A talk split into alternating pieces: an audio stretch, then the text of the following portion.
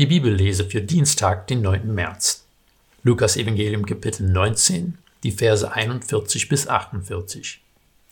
Als er näher kam und die Stadt sah, weinte er über sie und sagte, Wenn doch auch du an diesem Tag erkannt hättest, was Frieden bringt, jetzt aber ist es vor deinen Augen verborgen. Denn es werden Tage über dich kommen, in denen deine Feinde rings um dich einen Wall aufwerfen, dich einschließen und von allen Seiten bedrängen. Sie werden dich und deine Kinder zerschmettern und keinen Stein in dir auf dem anderen lassen, weil du die Zeit deiner Heimsuchung nicht erkannt hast.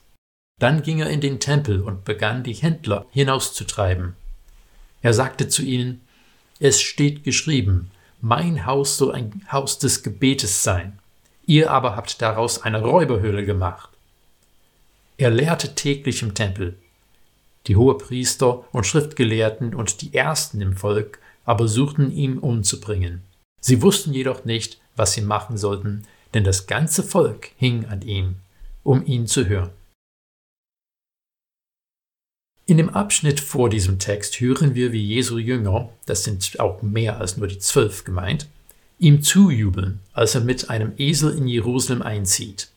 Aber von dem ersten Vers von unserem heutigen Text erfahren wir, dass er noch nicht in die Stadt gekommen war, als er angefangen hat, über die Stadt zu weinen. In Lukas 19, 39 und 40 hören wir, wie Pharisäer ihn auffordern, seine Jünger zu befehlen, ruhig zu sein. Und dann weint Jesus über die Stadt. In diesem Text stehen die Pharisäer stellvertretend für die gesamte Obrigkeit, die Jesus ablehnen. Die Priester hatten sich weitgehend an den Willen der Römer angepasst und ihre Stellung über den Tempel missbraucht, um Geld zu scheffeln und ihre Macht zu erhalten. Die Pharisäer und anderen Gruppen würden sich dagegen über die nächsten Jahrzehnte radikalisieren und letztlich einen Aufstand gegen Rom anzetteln, der desaströs enden würde. Deswegen steht in den Versen 43 und 44, denn es werden Tage über dich kommen, in denen deine Feinde rings um dich einen Wall aufwerfen, dich einschließen und von allen Seiten bedrängen. Sie werden dich und deine Kinder zerschmettern und keinen Stein in dir auf dem anderen lassen, weil du die Zeit deiner Heimsuchung nicht erkannt hast.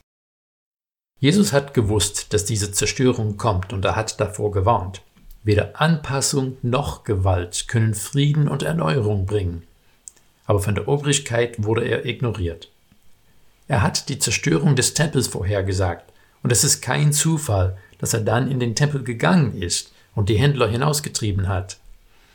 Die Priester waren sehr vorsichtig, dass den Römern keinen Anlass gegeben wird, die direkte Kontrolle über den Tempel zu übernehmen. Das war schlecht fürs Geschäft. Indem Jesus einen solchen Aufsehen im Tempel gemacht hat, ist es davon auszugehen, dass der normale Betrieb im Tempel unterbrochen wurde. Diese Unterbrechung der Opfer, auch wenn relativ kurz, war symbolhaft für das, was Jesus vorhergesagt hatte, dass der Tempel zerstört wird und das Opferkult unterbrochen wird. Im Jahr 68 haben die Römer Jerusalem umlagert und im Jahr 70 haben sie die Stadt endgültig eingenommen und den Tempel zerstört. Seitdem gibt es für die Juden keine Opferstätte mehr. Die Anpassung der Priester und die Radikalisierung der Pharisäer haben beide nicht zum Leben geführt. Jesus hat zur Barmherzigkeit aufgerufen und sein Leben als ultimatives Opfer gegeben. Wir werden ständig aufgefordert, uns an unsere Gesellschaft anzupassen.